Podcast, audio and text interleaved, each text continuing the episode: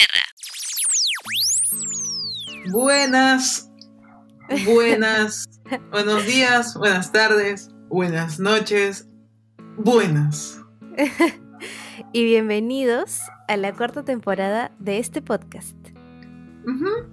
Eh, vamos a empezar de frente con una pregunta para ti, oyente, ¿no? ¿Conoces los programas ambientales de tu localidad?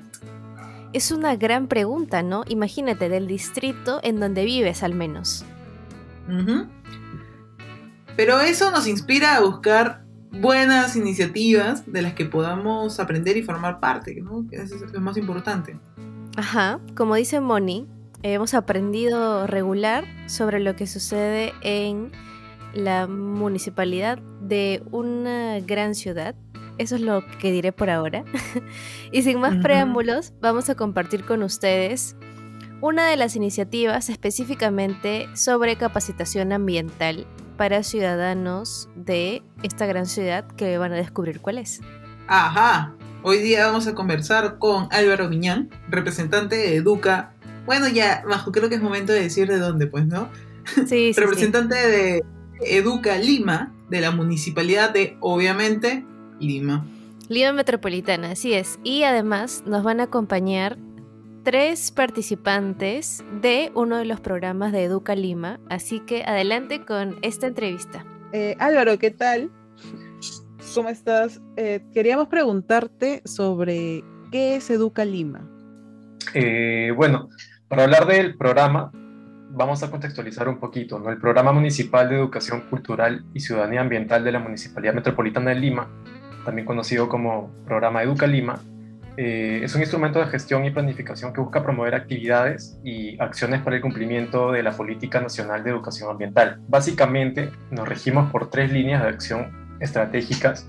La primera que es educación ambiental, eh, la segunda que es de cultura y comunicación ambiental, que está centrada más que nada en difusión de campañas, ¿no?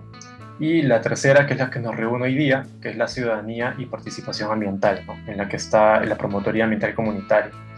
En este eje se trabaja netamente lo que son las otras dos promotorías, que es la Promotoría Ambiental Juvenil, eh, en la que se trabajan procesos formativos con jóvenes de 18 a 24 años de distintas universidades e institutos, eh, buscando impulsar iniciativas de educación ambiental que generen un impacto en sus comunidades, con sus pares, con sus familiares. Y por otro lado tenemos la Promotoría Ambiental Comunitaria, que es de 25 años a más, y en esta ponemos énfasis, eh, a diferencia de la promotoría ambiental juvenil, en los vínculos que se puedan generar entre los promotores. ¿no? Esta es una parte muy importante acá porque se busca que este vínculo que se está generando, por ejemplo, en todas las sesiones que estamos llevando, eh, en las que están participando Francesca, Yuridia y José Carlos, es que eh, lo puedan llevar un poquito más allá. ¿no? a diferencia de los promotores ambientales comunitarios, muchos de ellos ya cuentan con otro tipo de responsabilidades, eh, tienen iniciativas que han venido trabajando previamente, que están encaminados, son un poco más independientes ¿no? y también se mueven un poco más en el ámbito profesional. Entonces buscamos como que se generen estos vínculos y también buscar seguir apoyándolos en las intervenciones que ellos han venido desarrollando antes o que están desarrollando en el marco del programa y que quieren alcanzar en beneficio de sus barrios, ¿no? un beneficio ambiental. Entonces básicamente es eso el programa Educa, ¿no? lo que te puedo ir comentando hasta ahora. Hola Francesca, un gusto. Em, para comenzar quisiera preguntarte, ¿cuál, ¿cuál es la acción que más destacas tras tu participación en la promotoría? Yo creo que la promotoría nos permite conocer a otras personas que por más de que por temas de COVID no nos podemos conocer cara a cara, tenemos mucho en común. Eh, yo creo que el mayor impacto que ha tenido en mí la promotoría es saber que por más de que puede ser que no vivamos en el mismo lugar, nos preocupan las mismas cosas y queremos aportar de la misma manera. Y siento que la promotoría nos da muchísimas herramientas para poder potenciar este interés que tienen algunas personas por ayudar al medio ambiente, ¿no? O sea, yo siento que cada, cada uno de nosotros tenemos un factor de cambio súper fuerte adentro, pero que se ve potenciado y multiplicado cuando nos juntamos con otras personas con los mismos intereses. Qué lindo. Quiero preguntarle a José Carlos. ¿Qué tal, José Carlos? Un gusto también. Y preguntarte en, cuál es el tema que más te ha gustado de las capacitaciones. ¿Qué, es lo, qué, es, qué fue lo que más te llamó la atención? Hola Mónica, hola María José. Hola Álvaro, hola Francesca, hola Yuridia. ¿Cómo están? Este, lo principal o lo que más me ha gustado, digamos, de la promotoría han sido temas que, que, bueno, sabía básicamente, ¿no? Pero que cuando han estado profundizando he entendido mucho mejor el, el, tema, el problema, las posibles soluciones, ¿no? Eh, charlas que me han encantado demasiado, como las de calidad de aire, las de compostaje, eh, incluso las de, las de cómo denunciar ¿no? situaciones eh, de riesgo ambiental ¿no? Y, saber que existen herramientas, saber que existen eh, elementos y saber que existen también personas interesadas en, en resolver este tipo de problemas. ¿no? tal como dijo Francesca, lo que más ayuda es una es el hecho de poder conectar con, con las personas, ¿no? Y, justamente estas charlas eh, virtuales nos han acercado bastante, ¿no? Y, y, los temas que te he mencionado, digamos, que son los que más me han, me han llamado la atención. Me gustaría saber, eh, Yuridia, ¿cuál es esta acción o este proyecto que has implementado gracias a los cursos de la promotoría? Hola, ¿qué tal? Buenas tardes con todos. Este, bueno, ahorita nosotros estamos en una etapa de capacitaciones y formación con, con, el tema del PAC, de ser promotores. Pero sí, bueno, ya tenemos, creo que la mayoría, alguna idea de qué proyecto queremos implementar.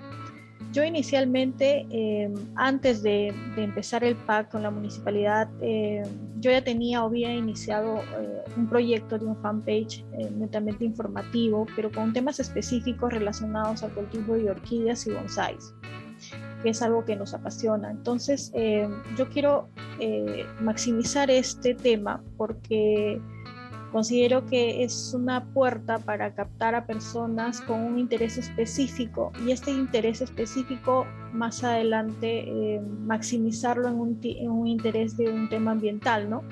Que prácticamente eso es lo que ha pasado con, conmigo, ¿no? Tal vez yo he tenido un interés específico en este tipo de, de plantas o cultivo específico, pero esto me ha llevado a querer hacer un jardín más grande en casa. Yo tengo una terraza, pero en la terraza he podido cultivar muchas, em, muchas especies y pienso que eso se puede replicar en varias personas que tengan algún tipo de interés y captarlos y maximizar el potencial que tienen en un tema, en la difusión de temas ambientales, por ejemplo, ¿no? Em, y ahí hacer réplica de todo lo que estamos aprendiendo, ¿no? El tema de, espacios verdes, lo que hemos aprendido que han hecho los otros promotores de, las sesiones pasadas, que realmente ha sido un gran ejemplo para nosotros irlo a saber y, y, querer llegar a más personas, ¿no? Es un nuevo reto, creo que para todos los promotores de ahora, de este grupo, querer abarcar más y querer influenciar a más personas, porque creo que de eso se trata, ¿no? Hacer llegar como como lo decía mi compañero hace un ratito, o sea, tú lo comentas y te sientes orgulloso de ser un pack y, realmente lo, mientras más lo difundes, también más aprendes y más investigas, ¿no? Entonces, eh, creo que por ahí parte el proyecto. Chicos, estamos muy, muy contentas de, de haber escuchado qué cosas lo que han estado aprendiendo, cómo es que ha cambiado esta noción ambiental tal vez en sus casas, las cosas independientes como Yuridia que ya han estado emprendiendo.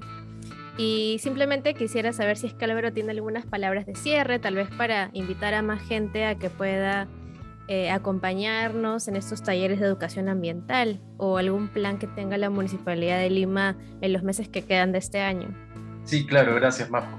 De hecho, me quedo mucho con la idea final que muy bien los muchachos han sabido resumir, ¿no? Que es generar una cadena, ¿no? Generar una cadena y hacer eco de todas las iniciativas que tengan que ver con responsabilidad ambiental. Eh, yo también me quedo muy encantado con cada uno de los proyectos que está llevando Francesca, Yuridia, José Carlos y cada uno de, mis PAC, ¿no? que son como, como nuestros retoños, así, que les hemos agarrado un montón de cariño y que cada uno está como este, desarrollando a poco, sino nos gusta ver cómo están llevando adelante sus iniciativas, ¿no? Y, y tratamos de hacer rebote de todos lo que ellos también están trabajando. Eh, pero sí, es eso, ¿no? La finalidad de la promotoría y, desde la municipalidad nosotros lo impulsamos eh, dos veces al año. El primer semestre, eh, que va más o menos de febrero hasta mayo, y el segundo semestre que va más o menos, no, miento, va hasta julio, y el segundo semestre que va desde agosto hasta diciembre. Ya, y el próximo año, como es el cierre del programa Educa, hasta 2022, todavía nos quedan dos promotorías más. Y sí invitamos a todas las personas que estén interesadísimas en temas ambientales, en cómo gestionar responsablemente eh, el medio ambiente en tu localidad y promover eh, conocimientos que puedan generar una ciudadanía ambientalmente responsable, sean bienvenidos. Sean bienvenidos a participar de la promotoría ambiental comunitaria. Todas las puertas están abiertas, hacemos convocatorias vía nuestras redes sociales, a través de Lima Ambiental en Facebook, también en Instagram. Nos pueden seguir por esas redes sociales para que estén al tanto de la convocatoria. ¿no? Y como bien sabes, María José, siempre promovemos que haya un compartir de conocimientos inter, eh, como llamarlo, intergeneracional, ¿no? Eh, sí, claro que sí. Distintas ediciones, ¿no? Por ejemplo, tú estás acá ahora conversando con los PAC nuevos y buscamos siempre que haya estos espacios de compartir poco a poco cuando tengamos cierto control sobre el tema de la, de la seguridad sanitaria, también ir retomando un poco las salidas de campo, visitar las lomas costeras, espacios otras iniciativas que se estén llevando a cabo de EXPAC también, ¿no? Eh, y quizás otro tipo de iniciativas ambientales a nivel de Lima Metropolitana que podamos eh, como usar a nuestro favor también para la, la sesión formativa. ¿no? Entonces eso, eso básicamente, este, y muchas gracias por el espacio y... Ay, muchísimas gracias. Nosotras súper contentas de escucharlos hoy día y nada, agradecemos de nuevo Álvaro por, por habernos juntado a todos aquí. Y bueno, creo que nada más decir gracias de nuevo. Sí, muchas gracias. muchas gracias Francesca, José, Álvaro, Yuridia, por el tiempo, por lo que nos han podido compartir, por las páginas que nos van a compartir para que más gente pueda, pueda acceder. De nuevo, muchas gracias. Claro, Gracias, hasta luego. Muchas gracias, hasta luego, gracias. Mónica. Gracias, hasta luego. Oye, qué, qué interesante, ¿no? O sea, uno muchas veces eh, sale o, habla de la municipalidad y ni enterado, ¿no? De, este, de ese tipo de iniciativas. Sí, en realidad, eh, últimamente, diría yo, en el último año, en los últimos meses, la municipalidad está intentando publicar en redes sociales este tipo de eh, actividades, así que los invitamos a seguir la página Lima Ambiental, si no me equivoco, en Facebook, y a escuchar más sobre cómo es que nuestras municipalidades están gestionando distintas capacitaciones como esta, gratuitas, que nos pueden ayudar a mm, conocer más sobre diversos temas. Sí, sí, o sea, uno que te saca, si, si no eres partícipe de este tipo de actividades, recomendadísimo total porque te saca un poquito de ese status quo en el que uno está metido, ¿no? Y te aprendes nuevas cosas, te juntas con nueva gente, es gratis. Creo, creo, creo que ese es un gran... Y es virtual. Y es virtual. Sí. La educación es importante desde cualquier ámbito, con cualquier, o sea, cualquier, digamos, motivación buena, ¿no? Em, así que, que, instituciones, instituciones de la localidad en la que estás viviendo tengan este tipo de iniciativas, hay que, hay que hacerlas, ¿no? Hay que, hay que ser parte porque muchas veces también esas iniciativas se pierden ya que la gente no le toma importancia, ¿no? Es como, ah, bueno, como marketing un producto sale al mercado, la gente no le llama la atención, el producto se va al mercado. Igualito puede pasar con estas iniciativas. en este caso, por experiencia propia, porque yo llevé estas capacitaciones de la MUNI de Lima, les puedo decir que están recomendadas por, por mí. o sea, les recomiendo. Em, pude aprender bastantes conceptos nuevos sobre, por ejemplo, la calidad del aire, y un tema muy especial para mí desde pandemia, que es el compostaje. Eh, antes yo no compostaba porque me parecía que era difícil.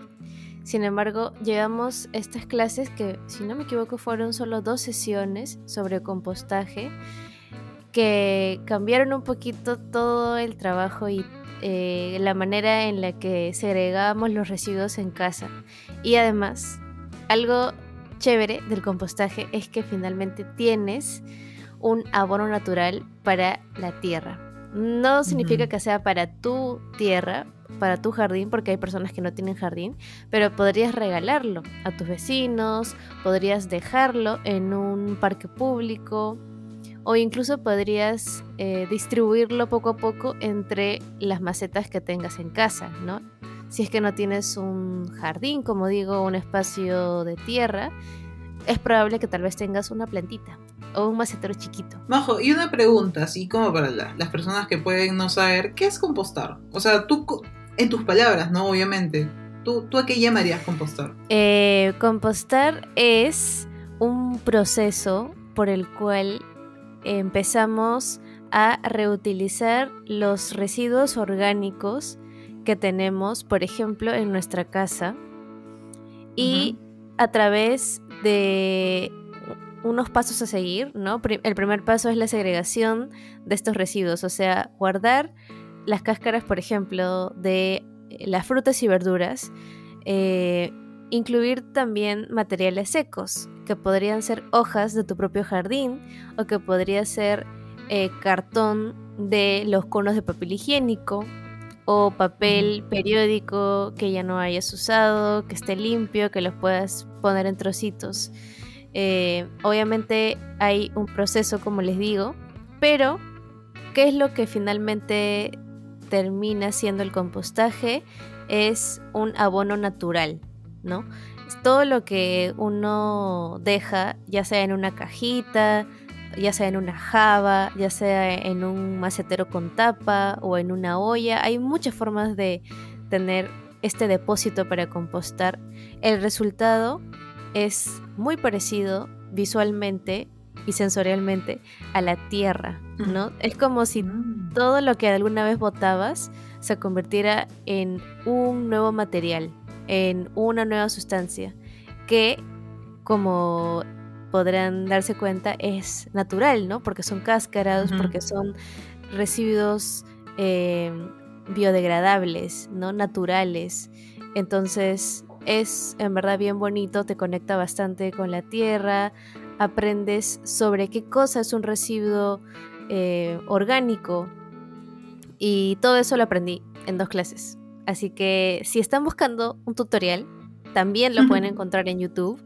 Y si están más interesados en este tema, interesados, em, como les digo, pueden visitar la página de Lima Ambiental en Facebook y también en YouTube o si no, escribirnos. Moni, cuéntanos cuáles son nuestras redes sociales para que nos puedan preguntar y podamos compartir más información sobre educación ambiental. Nos pueden encontrar en Instagram como pisandotierra.podcast y en Facebook como Pisando. Eh, nos pueden escribir por ambas plataformas. Hemos recibido muchos mensajes por Instagram, por DM de Instagram, así que creo que esa es la forma más fácil de contactarnos. Eh, dispuestos a ayudarlos a, resolver sus dudas. Majo aún tiene plantitas, me parece. Siempre hay plantitas para regalar. Siempre hay plantitas. O sea, literalmente puedo decir ahorita, el episodio lo estamos grabando, digamos, un mes antes, o, cinco días antes, o tres días antes, y siempre tiene plantitas. Eh, así que estamos súper contentas de poder compartir iniciativas como esta Así que si tienen dudas o si desean escuchar una entrevista a alguna organización en especial, también nos lo pueden decir porque eh, en esta cuarta temporada estamos justo buscando que ustedes puedan escuchar el contenido que tal vez no podrían escuchar en otro lado, ¿no? Una entrevista a alguien eh, a un emprendedor, a una persona que ustedes conozcan, incluso a ustedes mismos, si es que tienen un proyecto chévere con impacto social o ambiental. Y no tienen que estar en Lima, pueden estar en cualquier parte del mundo. Exacto, esa es la magia del podcast. Solamente quiero decir antes de, ir despidiéndonos que la próxima entrevista está... Uy, chévere, de locos. Es de, nuestras favoritas. Sí, una, una de las tantas que son, que es una de las tantas de nuestras favoritas. Está de locos yo les diría que no se la pierdan, de verdad. Y, y nada, muchas gracias. Muchas gracias a la Municipalidad de Lima, muchas gracias a Álvaro por ser parte del episodio, ¿no? Por, por respondernos, contactarnos, poder conversar con ellos, con los invitados igualmente. Sí, poder saber más de la iniciativa. Muchas gracias a Francesca Balarín, a José Carlos Bejarano y a Yuridia Solano, miembros de la Promotoría Ambiental Comunitaria del 2021, por compartir con nosotros eh, todo lo que se... como el, mejor mensaje que les dejó haberse capacitado en, en temas de educación ambiental. Muchas gracias chicos. Sí, y lo mejor, y algo antes de que me olvide, es que en, si eres una persona, como, dijimos anteriormente, ¿no? que quieres inscribirte, etc., puedes encontrar a gente que con la misma pasión que tú. Y por ejemplo, ellos tres tienen sus, propios, sus propias iniciativas ambientales, ¿no? Brindan cursos o ayudan a personas. Entonces, entre todas las personas que van, se pueden formar alianzas bien bonitas, ¿no? Bien, bien, como bien compactas para que las para que las ideas, todo pueda llegar a más personas. Es bravazo. Estoy 100% de acuerdo con Bonnie. Eso es lo que ha sucedido. Por eso es que nos hemos entrevistado, generamos una alianza y aquí estamos. ¡Yay! Sí. Gracias por escucharnos en esta cuarta temporada y nos vemos la próxima semana. Chao, chao.